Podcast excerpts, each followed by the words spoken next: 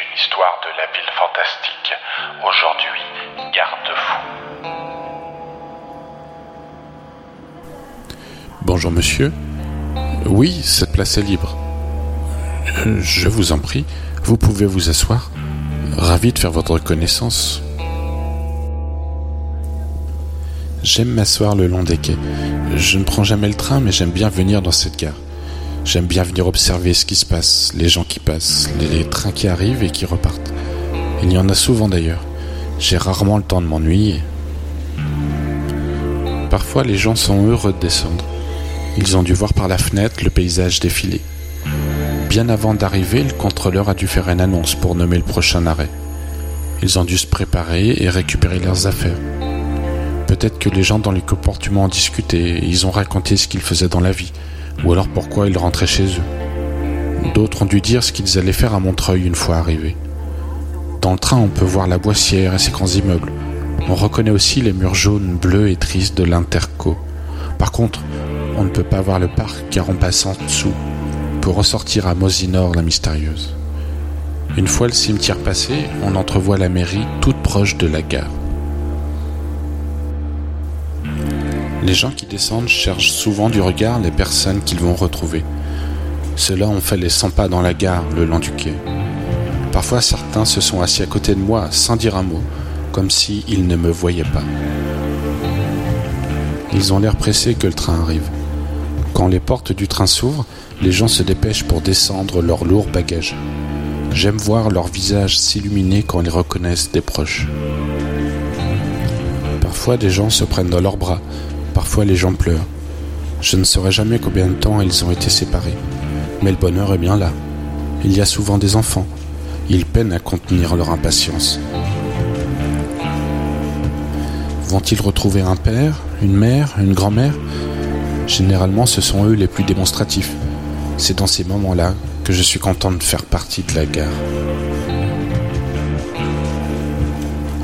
Les gens en avance se promènent souvent sur la place de la mairie. Je les reconnais car ils ont souvent des valises. L'été, le marchand de glace fait des affaires. La gare est un lieu de passage. Il est facile de jeter un rapide coup d'œil sur l'horloge de la mairie pour ne pas oublier l'heure. Les gens en avance sont parfois accompagnés. Quand on quitte quelqu'un, c'est un peu de soi qui part aussi. Avant l'arrivée du train, les gens sont souvent très proches. Ils se glissent parfois des mots à l'oreille, ils ne parlent jamais très fort. Parfois, personne ne parle. Des couples lasser une dernière fois avant. avant je ne sais pas quand. L'hiver, il fait froid sur les quais. En tout cas, c'est l'impression que me donnent les gens qui attendent. Les gens scrutent toujours l'horizon pour voir si le train va arriver. C'est comme s'ils n'arrivaient pas à croire qu'ils allaient partir. Sont-ils contents de voyager? Qui vont-ils laisser? Qui vont-ils retrouver? Pourquoi partent-ils? Et s'ils avaient le choix, que feraient-ils? Quelques notes de musique qui résonnent avant l'annonce de l'arrivée du train font toujours battre le cœur plus vite. On s'affole, on piétine, on se prépare. Les dernières recommandations, les derniers mots, les derniers je t'aime. Tu m'appelles quand tu es arrivé. Le bruit du train ne noie déjà dans le silence. Le long bruit des freins est déjà, les portes s'ouvrent. Les gens profitent toujours de la descente des passagers pour se dire un dernier mot. Après avoir monté les deux marches étroites, chacun tente de trouver sa place, un peu comme dans la vie. Parfois on est libre de choisir, parfois il faut se faire une place. Certains ont réservé, ça rassure d'avoir sa place déjà à l'avance. Quand le train redémarre, les gens sur les quais essaient de voir où est assis l'absent. Le bruit du train en marche doit être très désagréable car souvent les enfants se bouchent les oreilles. Les gens regardent le train partir, souvent jusqu'au silence. La plupart du temps, ils ont le regard fermé. J'ai souvent surpris des yeux rougis et le bruit très caractéristique de l'ouverture des paquets de mouchoirs. Les gens qui se dirigent vers la sortie de la gare ignorent souvent qu'ils partagent cette peine intérieure. Ils sont déjà passés à autre chose.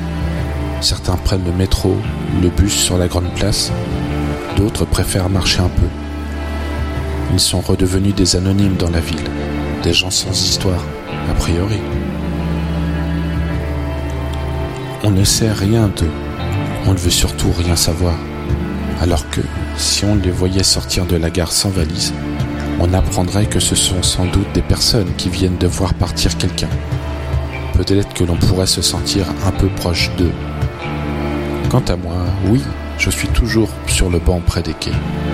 Le contrôleur a beau passer devant moi à longueur de journée, il n'a jamais posé les yeux sur moi. Je trouve ça un peu étrange, mais en même temps, il doit être très occupé. Je ne lui en veux pas. Personne n'est jamais venu me parler aussi. Je trouve ça étrange. Vous êtes bien le premier. Qui sait Peut-être avons-nous un point commun?